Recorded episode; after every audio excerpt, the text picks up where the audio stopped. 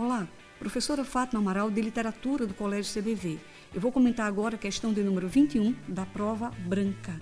Trata-se de um texto da escritora Hilda Hilst.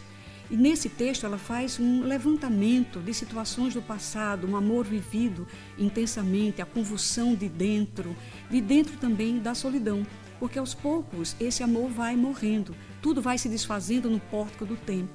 No entanto, ela não sofre também isso te devo, ela vai dizer. O vento, a alma esvaziada, um sol que não vejo.